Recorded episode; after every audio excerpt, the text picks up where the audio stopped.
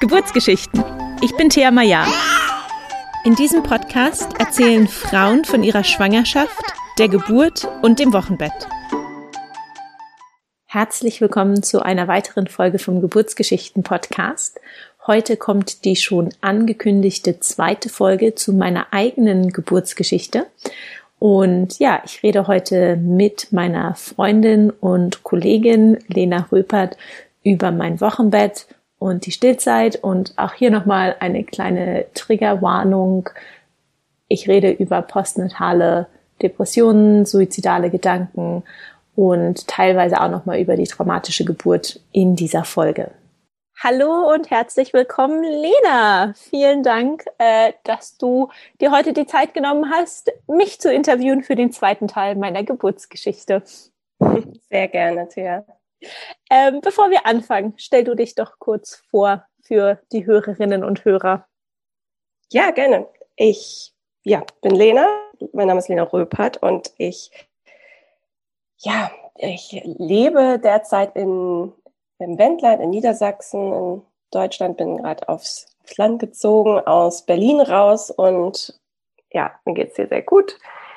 Ich bin Yogalehrerin und Zykluscoach und habe ja, wie vielleicht einige Hörer auch wissen, mit Thea zusammen die Zyklusakademie gegründet.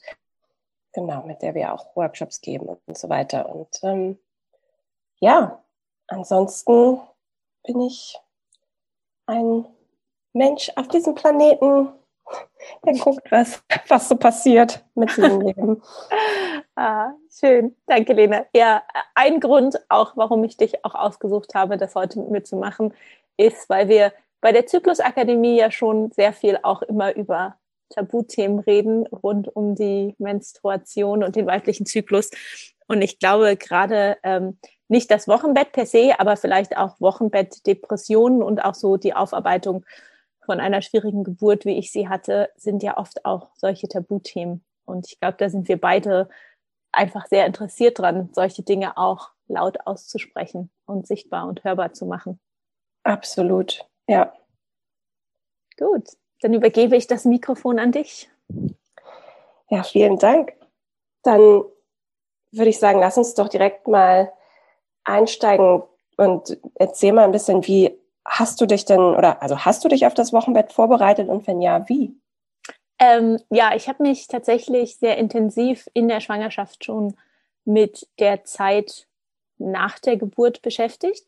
Ich glaube, zum einen, das habe ich ja in der ersten Folge auch schon äh, erwähnt oder auch in anderen Folgen schon öfter erwähnt, meine Mutter ist ja Hebamme und meine Mutter ähm, ist vor allen Dingen Wochenbetthebamme, also Vor- und Nachsorgehebamme, aber besonders kümmert sie sich halt um die Frauen im Wochenbett. Das heißt, da habe ich, glaube ich, schon ähm, einfach viel mitbekommen in meinem Leben, aber ich habe dann selber auch noch mal ähm, zum einen das Buch ähm, The First 40 Day von, ähm, jetzt habe ich ihren Namen vergessen, eine amerikanische Autorin mit chinesischen Wurzeln. Ich werde es auf jeden Fall noch mal Heng U heißt sie, Heng U, genau.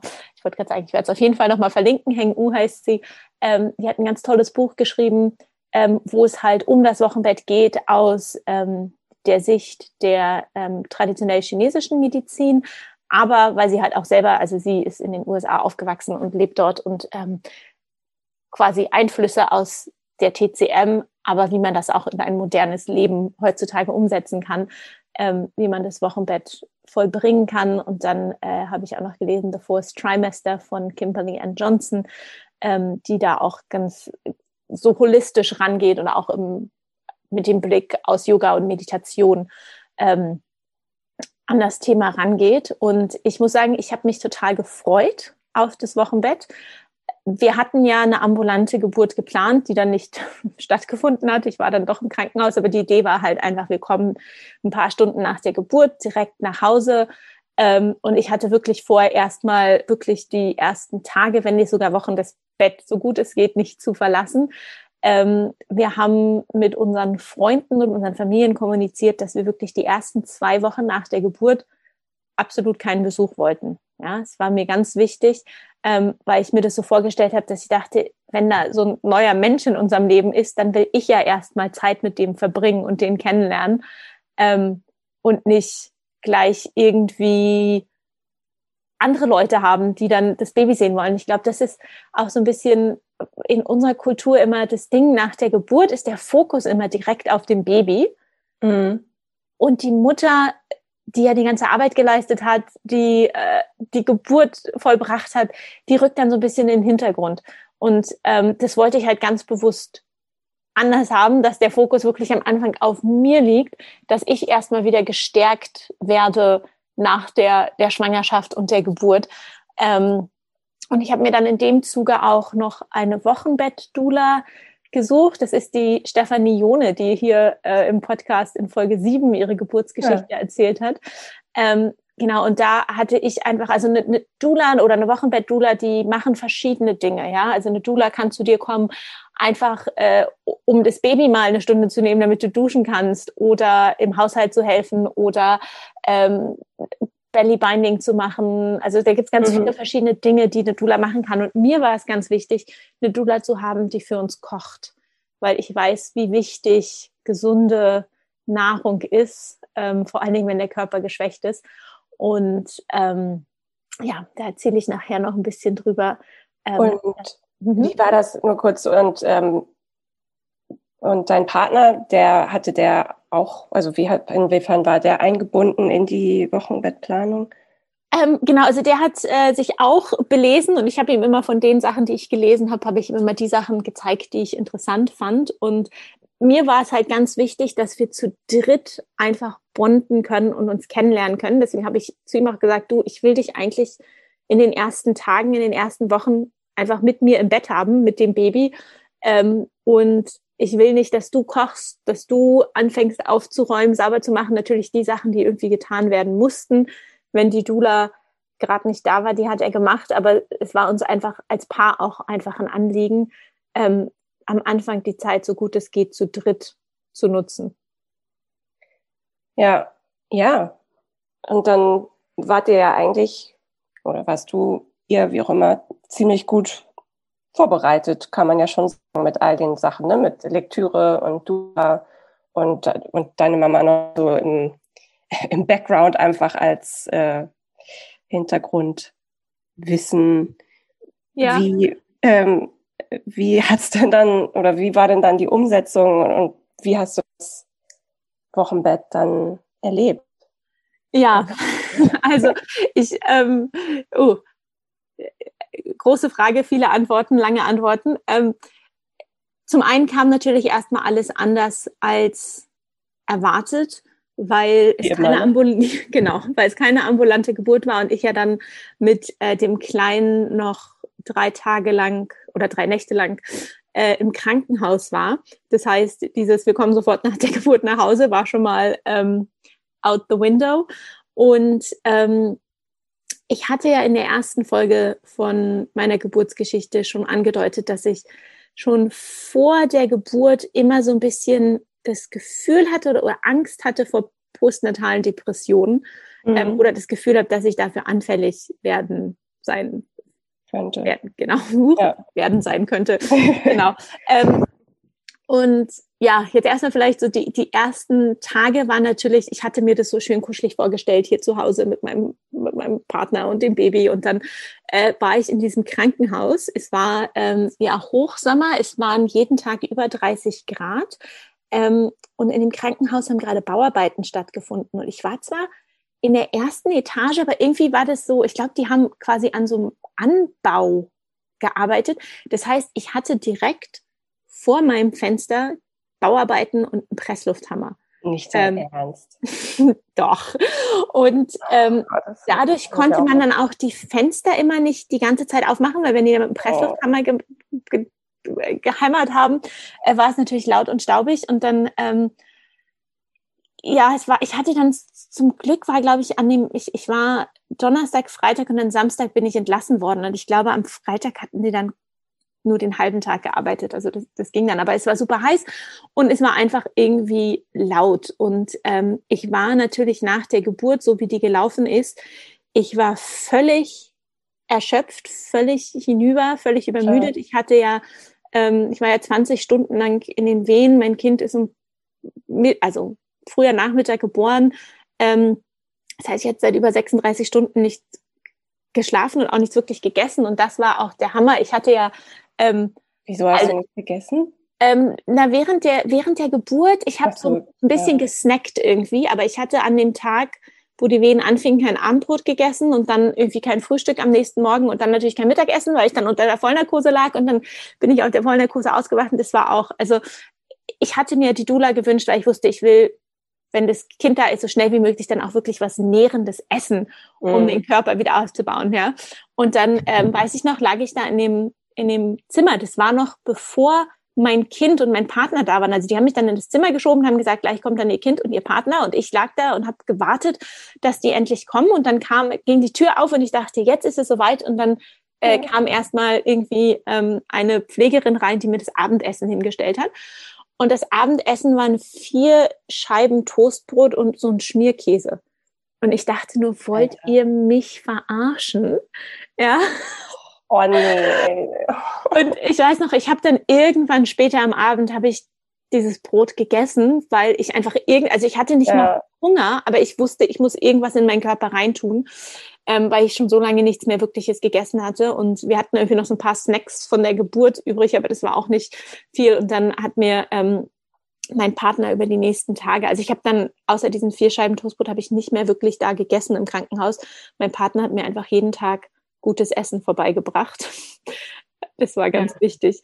Und ähm, ja, die, die ersten, ich weiß, die erste Nacht war natürlich völlig irgendwie ich war völlig überdreht ähm, und gleichzeitig noch völlig im Schockzustand. Ich weiß, ich habe unglaublich viel geweint. Ich lag dann da immer mit meinem klitzekleinen Baby auf dem Bauch. Es war so heiß, der hatte immer nur eine Windel an und war sonst nackig. Und ich war eigentlich auch irgendwie komplett nackig, ähm, bis auf diese sehr äh, unsexy Höschen, die man immer anbekommt ähm, mit den großen Binden für den Wochenfluss. Und dann hatte ich noch so ähm, Kompressionsstützstrümpfe an mhm. und sonst nichts irgendwie.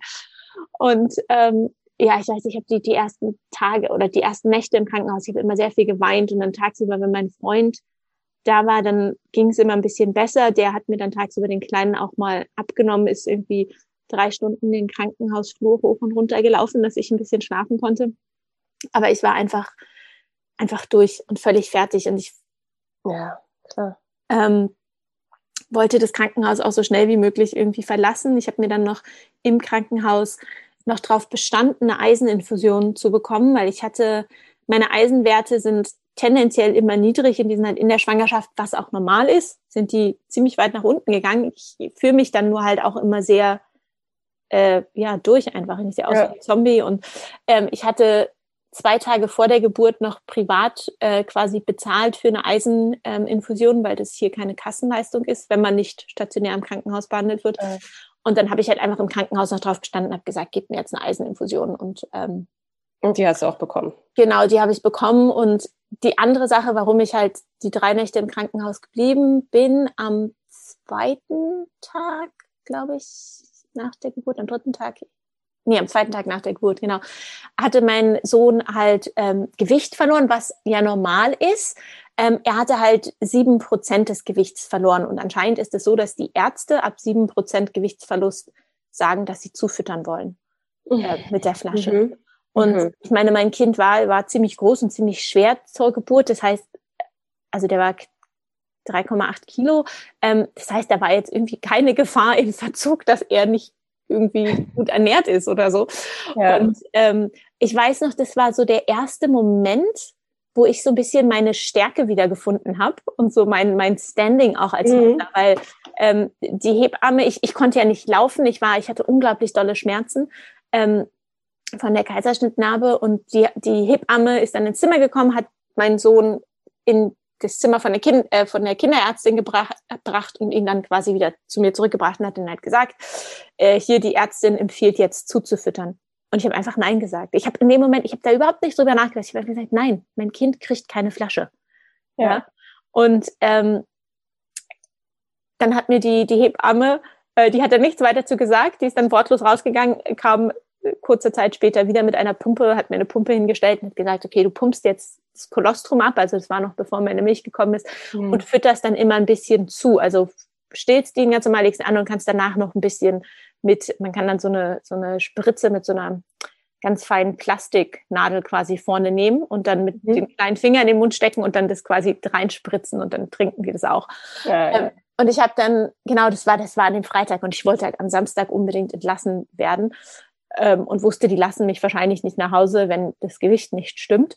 Ja. Ähm, und dann habe ich die ganze Nacht wirklich pausenlos. Ich habe gepumpt, gestillt, zugefüttert, gepumpt, gestillt, zugefüttert. Oh. Ähm, und dann am nächsten Morgen hatte er wieder zugenommen und dann konnte ich nach Hause gehen. Okay, okay, super.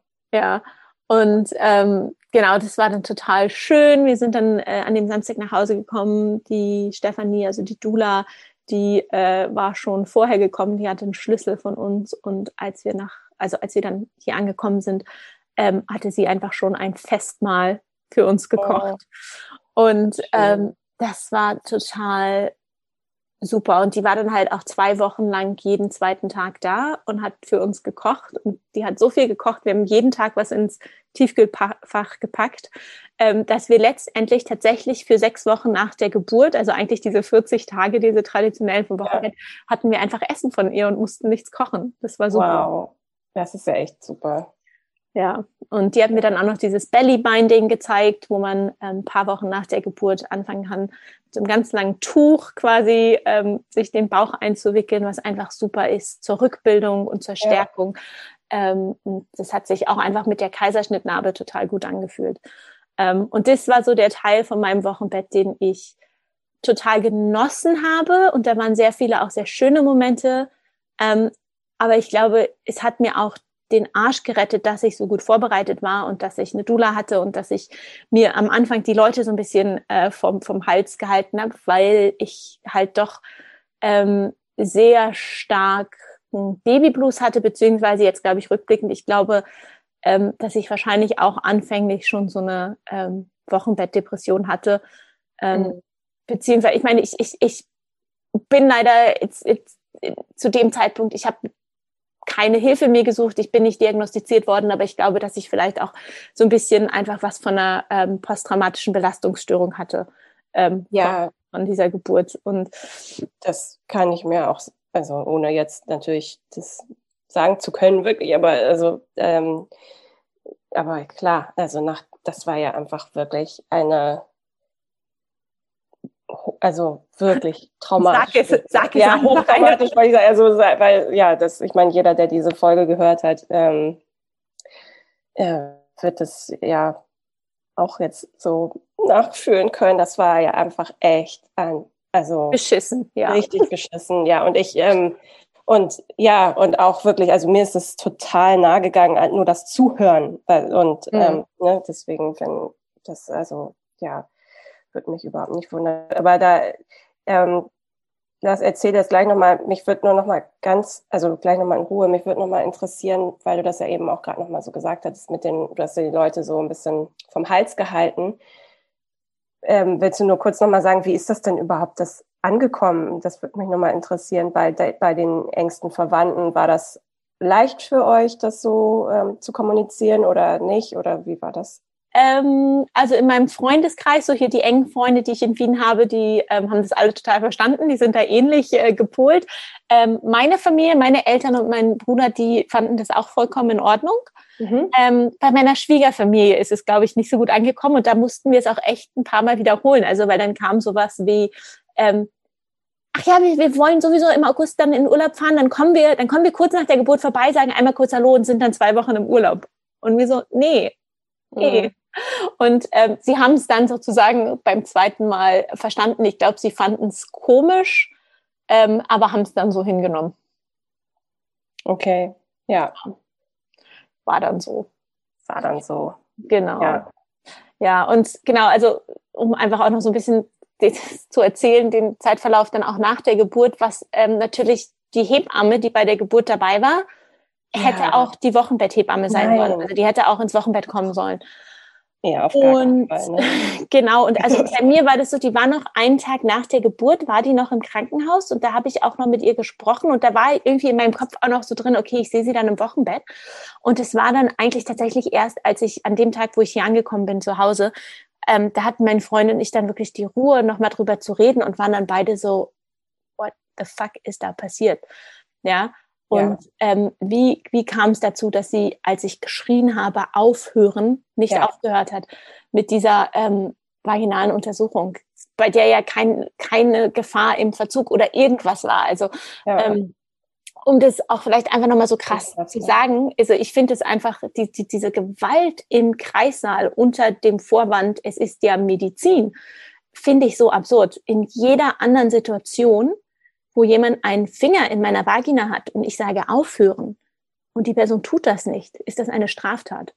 Ja. Und nur weil es im Kontext vom Krankenhaus ist, ist es normal oder ist es richtig oder was ja. auch immer. Ja, also völlig absurd. Und ich habe dann, ähm, ich habe dieser Frau dann geschrieben, habe gesagt, ich, dass ich sie nicht mehr sehen möchte und ähm, sie hat dann zurückgeschrieben, auch so, dass ich es verstehen könnte, dass es eine traumatische Geburt war und das oder dass es nicht so war, wie ich es mir vorgestellt habe, aber dass sie es wichtig findet, wenn wir noch mal drüber reden würden. Und da habe ich gesagt, ich melde mich, wenn ich dazu bereit bin. Und sie hat sich dann, glaube ich, zwei Wochen später dann noch mal gemeldet, so nach dem Motto: Jetzt sollten wir aber endlich mal drüber reden. Mhm. Und ähm, da hatte ich dann auch so, so einen Impuls und dachte, okay, weil ich hatte sie noch nicht bezahlt ähm, und dann dachte ich, die will jetzt bestimmt ihr Geld haben und will deswegen mit mir reden und dann habe ich einfach nur gesagt, schick mir bitte die Rechnung ähm, und habe ihr dann das Geld bezahlt und habe dann ähm, echt lange gebraucht, ähm, zu überlegen, wie ich weiter mit der Situation umgehe, weil ich auch immer wieder gefragt worden bin, wenn ich die Geburtsgeschichte erzählt habe, hast du dann nochmal mit der Hebamme geredet, konntet ihr das klären? Und ich will das nichts mit ihr klären. Es gibt da nichts zu klären. Sie hat einfach, das, das war ein Vertrauensbruch, ähm, sondergleichen und ich will einfach mit dieser Frau nichts mehr zu tun haben. Ich möchte die nicht mehr sehen, ich will nicht mehr mit ihr sprechen. Und ja. ich habe ihr dann ähm, circa sechs Monate nach der Geburt, also es hat echt so lange gedauert, ähm, dass ich ihr dann einfach nochmal eine Feedback-E-Mail geschrieben habe. Ich habe dann einfach mich hingesetzt und geschrieben, so und so habe ich die Geburt erlebt. So ja. war das für mich und deswegen wollte ich dich dann nicht mehr sehen. Ähm, und habe dann auch drunter geschrieben, ich erwarte keine Antwort von dir. Ja, also ich habe ja. nicht gesagt, ich will keine Antwort von dir, wenn sie irgendwie ähm, den Impuls gehabt, gehabt hätte, da noch was zu schreiben, hätte sie es getan. Aber ich habe halt einfach gesagt, ich erwarte es nicht. Du musst dazu jetzt nichts sagen. Ähm, und hat sie dann auch nichts, nein, kam, kam nichts zurück. Ähm, aber das war für mich so ein großer Befreiungsschlag irgendwie. Ähm, und da kann ich gleich dann auch noch mal was zu erzählen. Aber jetzt erstmal kurz, es war dann halt auch so, wir kamen dann hier nach Hause und hatten keine Wochenbetthebamme.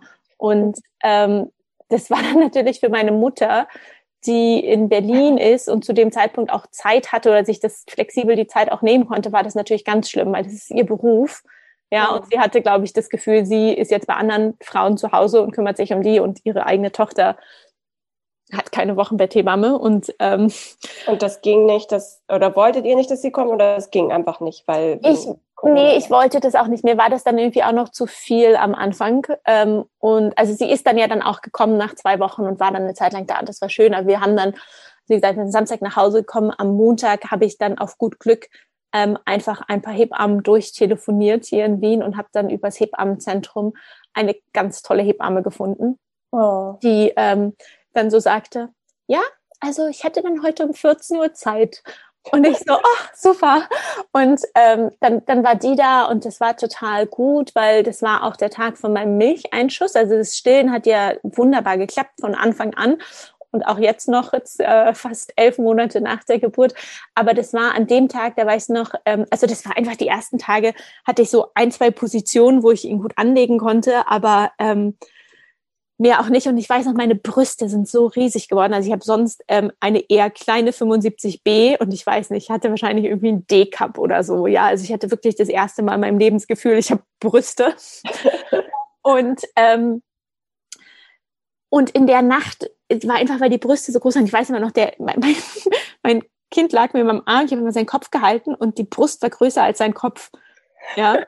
Wow. Und ähm, er konnte sich dann irgendwie immer nicht so richtig andocken, weil, weil die Brust dann auch so groß und geschwollen war. Und dann hat er unglaublich viel geschrien, weil er Hunger hatte. Und dann kam die Hebamme und hat mir gezeigt, wie ich ihn im Liegen stillen kann. Das hatte ich davor oh. einmal probiert und das hat nicht geklappt. Und dann hat sie mir das gezeigt. Und seitdem stille ich eigentlich nur noch liegend, wenn ich kann. Ja, ja und es war so gut, es hat so gut getan, einerseits. Und andererseits, ich meine, dieser, dieser Tag vom Milcheinschuss, also bei mir war es fünf Tage nach der Geburt, ist ja auch bekannt dafür, dass das der Babyblues-Tag ist, wo die Frauen ununterbrochen heulen. Ähm, und bei mir war es halt richtig krass. Also ich weiß, die Hebamme war da und es war schön und dann ist sie wieder gegangen und dann hatte ähm, hatten wir eine Stunde später noch einen Termin beim Kinderarzt für diesen irgendwie Hüftultraschall, der in, den ersten, in der ersten Woche gemacht werden soll. Mhm. Und es war halt klar oder war ausgemacht, dass ähm, mein Partner da mit unserem Sohn hingeht. Und ich wollte eigentlich zu dem Zeitpunkt noch gar nicht das Haus verlassen und ich konnte auch gar nicht, weil meine Narbe so unglaublich wehgetan hat. Also ich war echt noch sehr, sehr zittrig auf dem Bein. Ja. Und ich weiß noch, die Hebamme ist gegangen und ich habe nur geheult und ich bin in so ein tiefes Loch gefallen und das klingt jetzt so krass, aber ich, ich, ich wusste, wenn mein Freund und unser Kind gleich aus der Haustür gehen, werde ich mich im Badezimmer einschließen, weil ich einfach Angst habe, dass ich mir sonst was antue oder dass irgendwas passiert. Also wo ich dachte, okay, ich muss jetzt gleich ins Badezimmer gehen, Tür zu machen und mich da auf den Boden setzen, dann ist fein. Und zum Glück hat mein Freund, obwohl ich nichts gesagt hat, der hat halt mitbekommen, wie scheiße es mir geht. Und wir hatten vorher darüber geredet. Dann habe ich gesagt, also vor der Geburt habe ich ihn gebeten, dass wenn er das Gefühl hat, dass ich in eine Wochenbettdepression verfalle, dass er mich dazu ermutigt, rauszugehen und Spaziergänge zu machen. Mhm. Ich meinte nicht fünf Tage nach der Geburt, wo ich eigentlich noch gar nicht laufen konnte. Aber er hat in dem Moment gesagt, gesagt, Thea, du ziehst dich jetzt an, du kommst jetzt mit uns raus. Und ich nur so, okay. Und ich, also ich sah aus wie ein Zombie. Ich habe auch aus den Tagen, ich habe Fotos, die kann ich gerne vielleicht auch auf Instagram und der, der Webseite teilen. Also ich sah echt wirklich äh, nicht gut aus. Und ich weiß noch, ähm, Joachim, mein Partner, hatte unser Kind auf dem Arm und ich habe mich am Kinderwagen festgehalten, damit ich laufen kann. Und ich muss hier kurz ausführen, der, der Kinderarzt ist nicht weit von uns entfernt und auf der anderen Straßenseite ist so ein kleines Shopping Center und ich dachte halt dann, gut, bevor ich jetzt blöd auf der Straße stehe, gehe ich kurz noch zwei Sachen einkaufen, die ich sowieso noch oder die wir sowieso noch brauchten und dann dachte ich, kann ich die besorgen gehen und ähm, Joachim ist mit unserem Kind hochgegangen und oder ich glaube genau, ich hatte er hatte ihn dann doch noch mal kurz im Kinderwagen abgelegt und hat ihn dann rausgenommen, ist losgegangen und ich gucke in diesen Kinderwagen, halte mich daran fest und in dem Moment kommt so eine Wespe, fliegt in den Kinderwagen und stirbt. Nein. Und, und ich dachte, und ich noch völlig verheult stand da auf der Straße, musste laut anfangen zu lachen und ähm, dachte, okay, jetzt bin ich die crazy Insect Lady, die hier irgendwie tote Insekten im leeren Kinderwagen durch die Gegend schiebt. Ja. Und das war so der erste Moment, der mich so ein bisschen wieder irgendwie auch zurück in meinen Körper und zurück zu mir gebracht hat. Und dann der zweite Moment war, dass ich dann ähm, in diesem Shopping Center am Fahrstuhl stand, das allererste Mal irgendwie mit Kinderwagen an einem Fahrstuhl stand. Und dann kam der Fahrstuhl und da war nicht mehr so viel Platz drin. Also ich hätte noch reingepasst, aber dann kamen so zwei Jugendliche und sind so an mir vorbeigeschossen und in den Fahrstuhl rein, so dass ich dann keinen Platz mehr hatte. Und genau, und das war so der zweite Moment, wo ich dann irgendwie so ein bisschen, also an dem Tag hat mich das so ein bisschen gerettet, ähm, weil ich dann sagte, okay, die Welt ist immer noch irgendwie so crazy, wie sie sonst auch war. Und ähm, naja, wir haben es dann, mein, mein ähm, Partner war sehr, sehr ähm, strikt dann mit mir die nächsten Tage und hat wirklich jeden Tag gesagt, ähm, sei es, dass wir nur einmal auf den Hof gegangen sind und ja. ich einmal die Länge des Hofs hoch und runter gelaufen bin, ähm, dass ich so ein bisschen Sonnenlicht kriege, ein bisschen frische Luft. Ähm, ich hatte ihm das dann auch später an dem Tag noch erzählt, dass ich halt gedacht hatte, ich würde mich da in dem, ich würde mich, er hätte mich im Badezimmer eingeschlossen, wenn ich alleine zu Hause gewesen wäre. Und der hat dann sehr ähm, gut nach mir geschaut. Und ja, in kleinen Tippelschritten ging es dann ähm, auch bergauf. Aber ich bin halt wirklich auch nicht, ich habe nicht viel gemacht in den ersten Wochen. Ich habe dann auch wirklich. Was ja auch der Plan war eigentlich, oder? Genau, ich habe das Wochenbett zelebriert. Ähm, und ja. es war halt durch die, die Narbe, das äh, kann ich vielleicht hier an der Stelle auch noch kurz erzählen. Ähm, Kaiserschnittnarben sind heutzutage meistens so 10 bis 15 Zentimeter groß. Das ist so der Standard. Ja, ähm, meine ist fast 20 Zentimeter groß. Also ähm, der Arzt war sehr großzügig mit dem Schneiden. Und die, die Narbe ist super verheilt mittlerweile, sowohl die innere als auch die äußere. Also es ist ja eine Narbe, die man nicht sieht am Uterus ja. Das kann man auf dem Ultraschall sehen. Da hatte die Frauenärztin gesagt, sieht gut aus und halt die Narbe außen ist auch gut verheilt. Aber ich hatte die ersten fünf Wochen konnte ich mein Baby nicht auf den Arm nehmen, nicht hochnehmen, ohne dass ich Schmerzen hatte. Ja, das heißt, es war auch immer, also mein Freund hat mir immer das Kind gereicht zum Stillen und ihn dann wieder abgelegt, weil ich das einfach ja. nicht konnte. Ähm, und ich hatte noch sehr lange ähm, einfach mit dem Narbengewebe, das ist ja die, dieses, ähm, die, die Faszien, also dieses Bindegewebe, was eigentlich alles in unserem Körper miteinander verbindet, hatte ich so eine Stelle rechts oberhalb der Narbe, die unglaublich wehgetan hat. Mhm. Und ähm, da finde ich auch, es ist so unglaublich. Ähm, bei jeder Knieoperation kriegt man irgendwie, weiß ich wie viel Physiotherapie später verschrieben und Rehabilitationsmaßnahmen. Ja, kann ich bestätigen, hatte ich zweimal. Genau. Und ähm, beim Kaiserschnitt, was ja auch einfach eine große Operation ist, wo sie dir den Bauch aufschneiden. War nicht, oder was? Nö. Du, sie, sie geben dir das Kind, sagen, jetzt gehen Sie bitte nach Hause. Ähm, wir wissen, Sie werden nicht schlafen, Sie werden wahrscheinlich nicht richtig essen, Sie werden sich nicht ausruhen können. Ähm, good luck. So. Das ist ja auch wieder unfassbar. Ja, also das ist echt unglaublich. Und ich, also ich glaube auch, ich bin der Meinung, jede Frau, die ein Kind bekommt, egal ob vaginal oder per Kaiserschnitt, sollte Physiotherapie äh, verschrieben bekommen, weil eine Schwangerschaft wird immer was mit dem Beckenboden machen. Das weißt du auch, obwohl du noch kein Kind hast, ähm, als Yogalehrerin. Und ich bin dann halt ähm, ab sechs Wochen nach der Geburt zu meiner ähm, Physiotherapeutin gegangen, die selber auch zwei Kaiserschnitte hatte, die sich super auskennt, auch mit Narbenmobilisation ähm, und ich habe auch vorher schon, ich hatte so einen Online-Kurs gefunden, ähm, der Narben-Selbstmassage mhm. ähm, unterrichtet. Und das habe ich gemacht. Ähm, und genau, also das ging dann ganz gut, aber es ist, ja, es war halt unglaublich lange, unglaublich schmerzhaft. Also ähm, du hast auch einiges, also einfach nur noch, um das nochmal zu unterstreichen, du hast einiges selber dafür gemacht, auch dass diese Narbe so gut verheilt, wie sie jetzt verheilt ist. Ja, ja. ja. Mhm unbedingt. Also ähm, ich, ich meine, ich, ich, ich weiß es nicht, was passiert wäre, wenn ich nichts gemacht hätte. Ja, klar, Vielleicht wäre genauso schön ja. verheilt, aber ich habe mich auf jeden Fall drum gekümmert, weil mir das sehr ja. wichtig ist, gerade mit der Endometriose, die ich habe, die sich gerne im Narbengewebe festsetzt, war mir das ganz wichtig, dass mhm. die gut verheilt. Genau. Ähm, aber ja, das war so der, die, die physische Heilung, die echt lange gedauert hat, aber mittlerweile alles gut. Ähm, Genau, zu dem ja. Thema vielleicht auch nochmal mit dem Arzt, der ja auch einfach sich völlig daneben benommen ja, hat, meiner Meinung nach. Haben sie ja. ja einer eingereiht nach dem anderen da. Das war ja irgendwie echt unglaublich. Was war mit dem noch? Genau, also ich, ich muss sagen, was ich auch am Anfang angesprochen habe, warum ich gesagt habe, dass ich vielleicht so ein bisschen posttraumatische Belastungsstörung hatte. Ich, die ersten sechs Monate, klar, ich war sowieso jede Nacht wach, weil ich mein Kind stille, aber ich ja. lag oft, ich bin einfach aufgewacht oder konnte nicht einschlafen und lag also wirklich jede Nacht hatte ich dieses Geburtsszenario immer, immer wieder im Kopf und ich habe das immer und immer wieder vor mir abgespielt und ich habe gerade am Anfang, ich, ich habe, ich war so down und habe immer mir so Vorwürfe gemacht und dachte, das ist alles meine Schuld ähm, und war einfach so super unglücklich über diese Geburt und konnte es halt auch wirklich, ich konnte es nicht abstellen. Ja? Und ähm, für die, die mich nicht kennen, ich praktiziere seit Jahren Meditation und Achtsamkeit und ich glaube, dass ich eigentlich ganz gut bin, auch solche Dinge ähm, zu leiten oder ja, zu halten für mich. Aber das war echt, das war so ein New Level. Ich, konnte es einfach nicht abschalten. Ja, es, es war einfach so ein Film, der immer on repeat lief. Und ähm, diesem Arzt gegenüber habe ich echt gemerkt, dass ich da richtig wütend geworden bin. Also bei der Hebamme auch ähm, und ja. bei dem Arzt aber auch nochmal. Und ähm, bei dem Arzt war das aber nochmal was anderes als mit der Hebamme, weil den kannte ich vorher nicht. Ähm, und das, da, da, dadurch war dann irgendwie auch noch mehr Distanz da. Und ich habe dann halt mich irgendwann entschieden, ähm, dem Krankenhaus zu schreiben, also das Qualitätsmanagement vom Krankenhaus, einfach dem Feedback zu geben.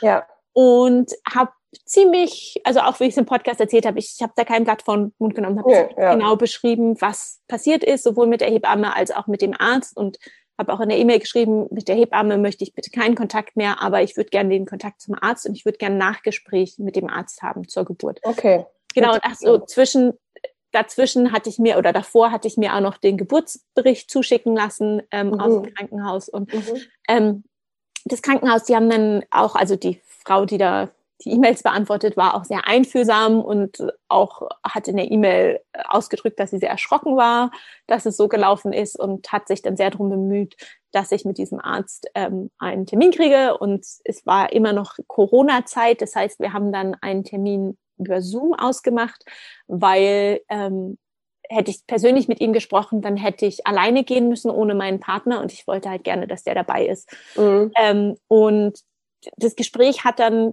ja sechs, sechseinhalb Monate nach der Geburt stattgefunden. Der Arzt konnte sich natürlich im Detail nicht an mich erinnern.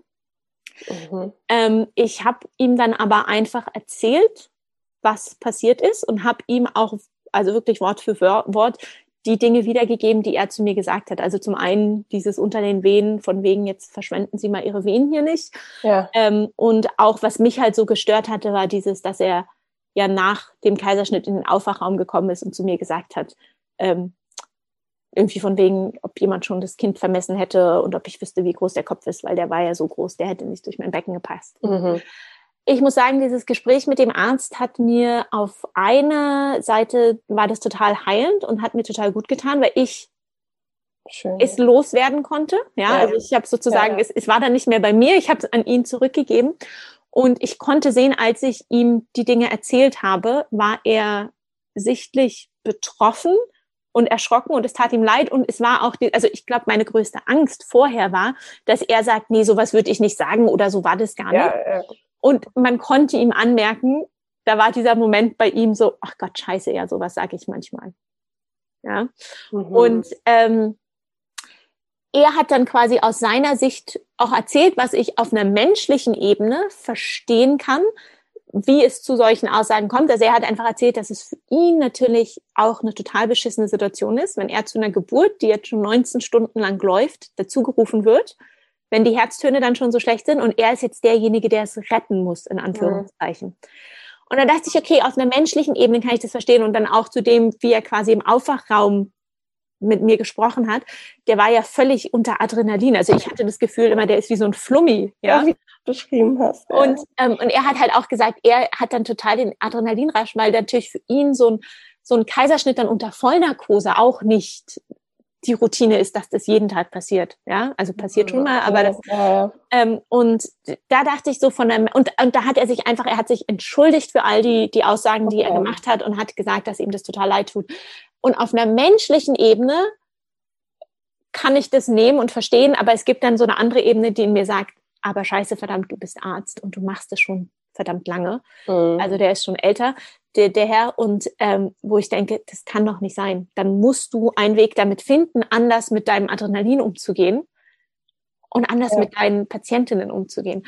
Und dann ja. hat er halt noch so ein paar Sachen ähm, gesagt, wie zum Beispiel, er sei kein Freund der Hebammen und okay. ähm, wir sind ja auch nicht mehr im, ähm, wie hat er jetzt gesagt, wir wohnen ja nicht mehr in Höhlen und gebären unsere Kinder nicht mehr am Feuer und er versteht dann nicht, warum die Hebammen manchmal die Dinge so machen, wie sie sie machen wo ich dann einfach nur wirklich dachte, fuck off. Also, wow. Ähm, und das ist ein Arzt, der in einer Klinik arbeitet, die dafür bekannt ist, dass sie ähm, geleitete Station hat, oder? Genau, die Hebammengeleitete Station und dass sie halt die natürliche Geburt unterstützt, auch von Seiten der Ärzte. Ja, herzlichen Glückwunsch. Und ja, da war es so, also es, es, wie gesagt, es war so, auf einer Ebene konnte ich voll gut loslassen nach dem Gespräch und dann ja ist meine andere Ebene, wo ich dann einfach, wo ich gemerkt habe, da hat es dann weiter in mir gebrodelt wegen dieser Aussagen.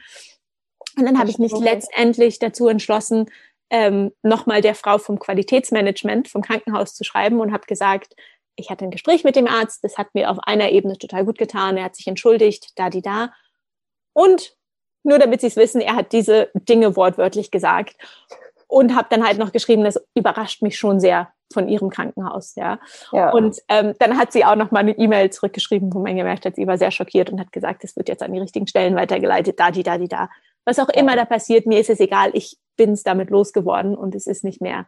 Ähm, es lastet so nicht mehr auf dir. Genau. Aber also, es war. Hm?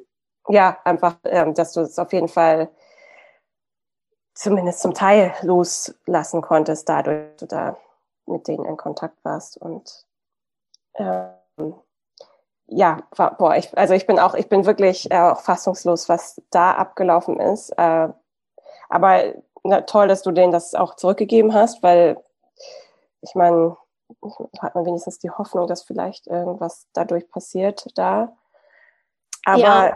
Ich, ich glaube, das ist auch immer meine Hoffnung. Du kennst mich gut. Ich will immer, ich will immer die Welt verändern und das System und das Patriarchat und ähm, ob es, ob es so ist, weiß ich nicht. Ich, ja. ich glaube, es wird sich was ändern, wenn mehr Frauen diese Erfahrungen teilen und mehr Frauen auch das Feedback geben an die ja. Krankenhäuser und die Ärzte und die Hebammen. Ja, ähm, und, aber du hast deinen Beitrag so dazu halt geleistet, auf jeden Fall. Und, ja. Ja, und jetzt, und würde mich nochmal interessieren, was, was, also hast du noch irgendwas für dich gemacht. Jetzt, ähm, also weil die, physische Komponente hast du ja schon beschrieben mit der Narbenheilung und so weiter, ähm, aber auch noch jetzt auf der seelischen Ebene, einfach weil das war ja wirklich einfach heftig und klingt ja auch einfach nach eben posttraumatischer Belastungsstörung, was du da beschreibst, auch mit dem, dass es dann immer wieder kommt und so weiter. Ähm, ja, ähm, ja, ich habe viel gemacht im Nachhinein wünsche ich mir oder denke ich immer, ah, es wäre eigentlich besser gewesen, wenn ich gleich zu meinem Hausarzt gegangen wäre und gesagt hätte, ich würde gerne äh, eine Therapeutin sehen, die auf solche Dinge spezialisiert ist. Und es ist auch was, wo ich denke, das werde ich vielleicht auch immer noch machen. Mhm. Ähm, aber es war auch einfach ja, es war ja das Corona-Jahr und das hat, glaube ich, auch viel mit reingespielt, diese unglaubliche Isolation. Also äh, die ersten sechs Wochen nach der Geburt war ich sowieso nicht viel draußen. Dann war schon Ende September dann wurde das Wetter schlechter und dann kamen schon wieder die ganzen Lockdowns. Also das hat, glaube ich, auch einfach noch viel mit reingespielt. Ähm, und ist, glaube ich, auch einfach wahrscheinlich so ein kollektives Ding von Frauen, die 2020 ein Kind bekommen haben. Das höre ich von ganz vielen Frauen, mit denen ja. ich in Kontakt bin, dass das einfach, also ein Kind zu bekommen, ist schon so eine große Lebensumstellung. Aber diese Pandemie on top war einfach too much. Ähm, und also bei uns war es dann so, wir sind dann äh, Ende November, Anfang Dezember einfach nach, haben wir hier in Wien unsere Taschen gepackt und sind nach Berlin gefahren zu meiner Familie für sechs Wochen, weil ich einfach nicht mehr konnte. Ich habe mich so isoliert und einsam hier gefühlt und ähm, das war so eine Sache, wo ich halt einfach gesagt, ich brauche jetzt Unterstützung von meiner Familie. Mhm. Ähm, ansonsten auf, ähm, ich, ich glaube, ich bin wenn es mir schlecht geht, ich bin recht gut eigentlich auch da drin oder habe sehr viel Erfahrung schon mit, mit auch Selbstfürsorge und habe dann da einfach, so gut es ging, alle meine Werkzeuge angewendet, die ich ähm, so habe, was halt gerade ging auch mit Kind und Schlafentzug und ständig irgendwie 24-7 äh, auf Abruf sein. Aber ähm, eine Sache, die mir total geholfen hat, und da war ich tatsächlich die ersten, ähm, also die ersten 40 Tage nach der Geburt habe ich das wirklich, glaube ich, fast jeden Tag gemacht, bis auf ein oder zwei Ausnahmen. Ähm, ich habe Yoga Nidra praktiziert. Ja, für die, die das nicht kennen, Yoga Nidra ist ähm, eine Form von vom Yoga. Nidra bedeutet Schlaf, also yogischer Schlaf. Ähm, da legt man sich hin, man bewegt sich kein Zentimeter, man liegt echt still. Und es ist wie so eine geführte Meditation, so eine Körperreise und eine ganz tiefe Meditation. Ähm, und Tunhena, du kennst ja auch die Uma, bei der wir zusammen auch eine Ausbildung gemacht haben, Uma Dinsmutuli. Ähm, die hat ganz viele Yoga Nidras aufgenommen und auf einer Webseite kostenlos hochgeladen, das Yoga Nidra Network. Das kann ich gerne auch nochmal verlinken. Ähm, und da gibt es ein Yoga Nidra, von ihr und der Shivana Mati, äh, Shivani Mata Francis ähm, auch mit Klang, also die singen Mantren und ähm, du kennst es auch, Lena, in dem Yoga Nidra kommt das ähm, Gedicht and, äh, Homecoming von Linda Reuter ja. vor. Ja. Äh, was anfängt, and the great mother said, come my child and give me all that you are. Also die Großmutter ja. sagte, komm mein Kind und gib mir alles, was du bist. Und ähm, ich habe dieses Yoga Nidra jeden Tag gemacht. Ich habe jeden Tag musste mein Partner das Kind für eine halbe Stunde nehmen, damit ich dieses Yoga Nidra machen kann. Ich habe jeden Tag geheult ohne Ende. Aber irgendwann dann auch so ein, ich, ich weiß nicht, ich hatte dann irgendwann so das Bild, dass ich in so einer großen Hand gehalten werde. Ja, also the Great Mother, die Mutter Erde, die mich hält. Ja. Und dieses Gefühl, war am Anfang noch ganz tief irgendwie nur in mir drin, ganz klein und das konnte sich dann zum Glück mehr und mehr auch ausbreiten. Ähm, und die andere Sache war halt, dass ich dann, als ich wieder ein bisschen fitter war, ähm, wirklich angefangen habe, meinen Körper wieder zu benutzen. Ähm, mhm. Ähm, das ist so seit Jahren mein Tool Nummer eins, mein Werkzeug, einfach ja mich zu bewegen, ähm, meinen Gefühlen durch den Körper Ausdruck zu verleihen. Und das war halt irgendwie dieses, das, ja, das ist dieses Schwierige nach der Geburt, egal ob vaginal oder Kaiserschnitt, der Körper ist erstmal anders, fühlt sich anders an, muss erstmal heilen, dann dieser Lockdown. Ich konnte nicht zum Babyschwimmen gehen, ich konnte nicht zum Baby-Yoga gehen, all die Dinge, die ich gern gemacht hätte, wo ich mich auch bewegt hätte. Ja. Ähm, und war halt oft manchmal überfordert damit, mein Kind anzuziehen und aus dem Haus zu gehen. Also ich glaube, jede, jedes neue Elternteil kennt dieses Gefühl, dass man ja. an manchen Tagen einfach nicht schafft. Und ich habe dann einfach ganz kleinschrittig, so gut es ging, ähm, angefangen, wieder mich mehr zu bewegen. Und das hat mir dann echt gut getan. Schön. Und ja, ja und ich glaube, die letzte Sache einfach noch ähm, ganz viel drüber reden. Ich habe dann, ich weiß auch am Anfang, ich konnte die Geschichte nicht erzählen, ohne in Tränen auszubrechen. Nur wenn ich dran gedacht habe, habe ich schon immer geheult, aber es, es ja. hilft wirklich, es zu erzählen. Und durch das Erzählen, und das war dann auch die Motivation, wirklich diesen Podcast ähm, zu starten, kommen dann so viele andere Geschichten. Und nicht jede Frau hatte so eine traumatische Geschichte wie ich, aber Geburt ist halt immer irgendwie was Großes, was Spuren hinterlässt. Und da zu merken, ich bin nicht alleine mit dem, wie ich mich fühle, ähm, total heilsam. Mhm. Wow, ja, also du hast dich auf jeden Fall auf, so auf dem Weg der Selbstheilung begeben, jetzt aber noch eine therapeutische Hilfe oder so in Anspruch genommen, ne? Aber überlegt. Ja. Also ich, ich hatte einige Sitzungen mit einer Therapeutin, die ich habe, die jetzt aber nicht unbedingt auf, ähm, auf Geburt spezialisiert ist. Mhm. Ähm, und das ist so eine Sache, wo ich denke, ähm, das würde ich vielleicht gerne irgendwann auch nochmal in so professioneller Hand irgendwie besprechen, ähm, die Geburt. Aber jetzt gerade habe ich das Gefühl, jetzt bin ich okay. Mal schauen. Ich, ich glaube, das ist was, was immer mal wieder in meinem Leben auch hochpoppen wird. Ähm, weil das einfach so ein, so ein großes Thema ist. Ich glaube nicht, dass ich das jemals komplett irgendwie abschließen kann und sage, okay, jetzt kommt es nicht mehr hoch, so. Ja. Ähm, aber jetzt gerade fühlt sich's gut und stabil an. Schön. Ach, das freut mich. Das freut mich richtig zu hören. Gibt es denn sonst noch irgendwas, wo du jetzt sagst, ah ja, ähm, darauf sind wir gar nicht eingegangen, das wäre irgendwie, würdest du gerne noch teilen? Mm, ich glaube, die eine Sache noch, die, die ist mir gerade noch so eingefallen, die mir auch in dem Ganzen sehr gut geholfen hat, ähm, war das Stillen. Ähm, das habe ich als sehr, sehr heilend empfunden. Ähm, mhm. Ich weiß noch, vielleicht auch noch kurz erzählen, ähm, ganz am Anfang, weil wie gesagt, ich habe die ersten zwei Stunden im Leben, zweieinhalb Stunden im Leben meines Sohnes verpasst, weil ich einfach nicht da war, aber er hat ja ganz viel Zeit mit seinem Vater gehabt und ähm, ich weiß noch so die ersten Wochen hier, ähm, hat er manchmal ziemlich laut geschrien und ich konnte ihn nicht beruhigen und ich konnte ihn auch mit Stillen nicht beruhigen. Aber mein Partner hatte irgendwie so einen Griff drauf, wie er den auf den Arm nehmen konnte und er wurde ruhig. Und ich weiß noch, dass ich, und das war halt auch am Anfang so krass, ich dachte dann immer, okay, der braucht mich gar nicht. Die beiden, die haben so einen starken Bond und es wird nie wieder weggehen und ich bin völlig egal. So, ja.